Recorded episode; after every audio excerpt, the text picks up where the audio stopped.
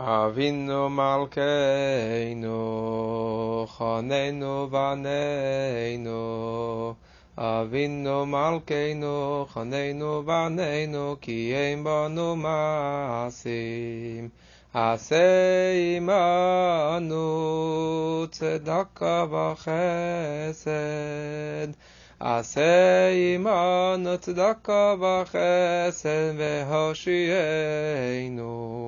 Uma das músicas mais emocionantes durante a reza do Yom Kippur. Nosso Pai, nosso Rei, mostra tua graça e responda para nós, pois não temos atos meritórios. Trata-nos com caridade e benevolência e salva-nos. Essa é a reza que nós falamos no Yom Kippur. Avino Malkeino, nosso Pai, o nosso Rei.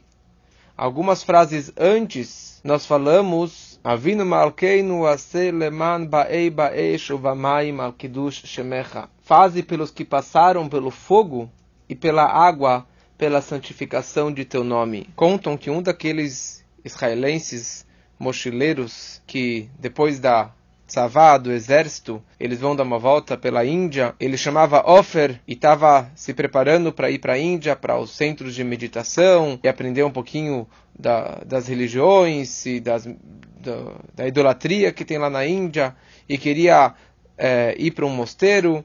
Antes que ele saiu de Israel, ele se encontrou com seu Saba, com seu avô, e o avô deu para ele um Tfilim e um, e um Sefer Tehilim, um livro de salmos. E o, e o neto falou, mas Saba, eu não preciso disso, não acredito nada disso, quero conhecer outras culturas, outras religiões. E o avô falou, eu sei que você não está muito ligado, não se importa mais com isso, mas eu peço um favor, leva contigo e sempre guarde na sua mochila tanto o Tfilim como os salmos. Viajou para a Índia, chegou no mosteiro, começou a fazer todas as meditações dia e noite e estava lá como um aluno dedicado e assim o tempo passou e uma das regras desse local era para que a pessoa pudesse atingir um nível elevado de meditação, ele precisava se desprender do passado. Então eles deixavam toda a mochila e os pertences no porão do mosteiro, todas as roupas, os pertences para realmente conseguir se elevar espiritualmente na meditação, para conseguir atingir níveis espirituais mais elevados. E assim, Offer, durante vários anos, tentando se espiritualizar, mas sem nenhum sucesso. E ele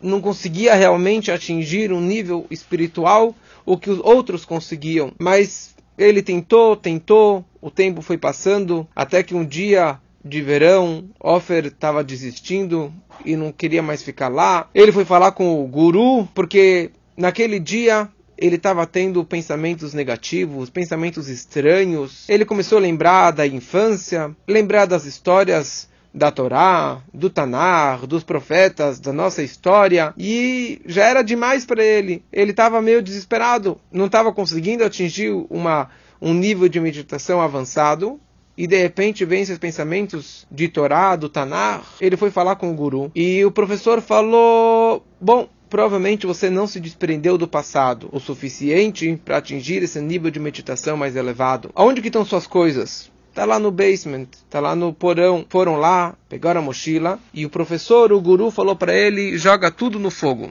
tudo na na lareira que está aí no, no, canto. E ele lembrou naquele momento do Tfilim e do Teilim e não sabia o que fazer. Não tinha coragem de jogar no fogo. E o guru começou a pressionar ele para que jogasse, jogasse a mochila. E ele começou a pegar a roupa e os seus pertences, as suas fotos do passado e começou a jogar tudo no fogo. E na mochila sobraram dois objetos, o Tfilim e o seu Teilim. Ele levanta o Teilim e não sabe o que fazer. Ele começa a ir para trás, segura os salmos na mão, mas o guru veio por trás e falou: joga, joga, joga, empurrou ele e ele jogou os salmos dentro do fogo. Naquele momento, ele pula dentro do fogo, dentro da lareira e arranca os, o livro dos salmos que já estava em chamas, tira fora e tenta apagar aquele fogo.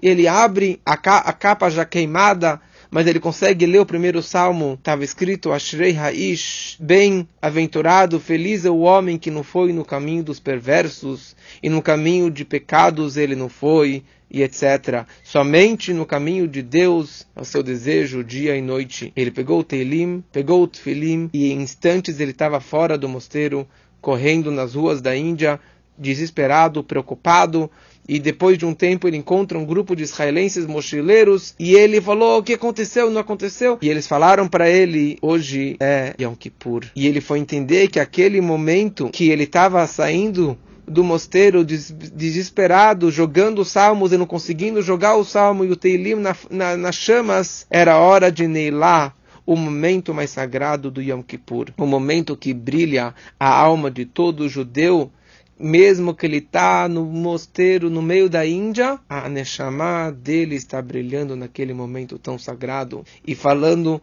para ele: não faça isso, não jogue a sua alma no fogo. E aqui o Ofer, ele pulou no fogo para santificar e consagrar o nome de Deus, para não se desprender do Criador. A pergunta é: quem é perdoado no Yom Kippur? Pois está escrito que a essência do dia do Yom Kippur brilha a Kedushá, a santidade máxima, a essência de Deus está revelado nesse dia.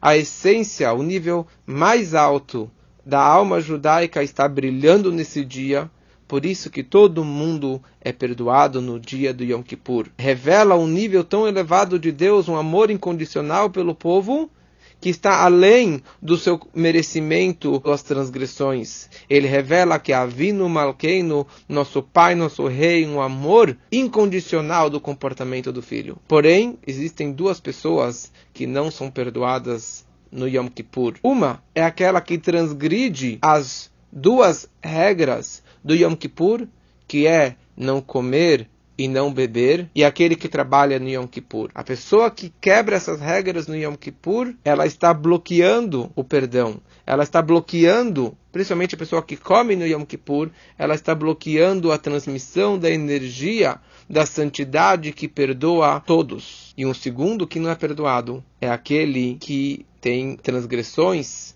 que ele atacou uma outra pessoa, que ele atacou verbalmente, fisicamente, financeiramente, e ele precisa pedir perdão ao outro. Yom Kippur perdoa as transgressões entre o homem e o Criador, mas não entre o homem e o seu semelhante. Então, por isso que na véspera de Yom Kippur precisamos perdoar a todos aqueles que nos fizeram mal, é, ou se eu fiz algo fisicamente ou verbalmente contra uma pessoa, eu preciso, preciso pedir o perdão. Então que aproveitemos as 25 horas do Yom Kippur, desse dia tão sagrado, o único dia do ano que a gente pode realmente revelar esse amor, essa ligação máxima com Deus e sermos perdoados e carimbados e selados por um ano bom e doce, com muita saúde, alegria e sucesso financeiramente, espiritualmente para todos, se Deus quiser.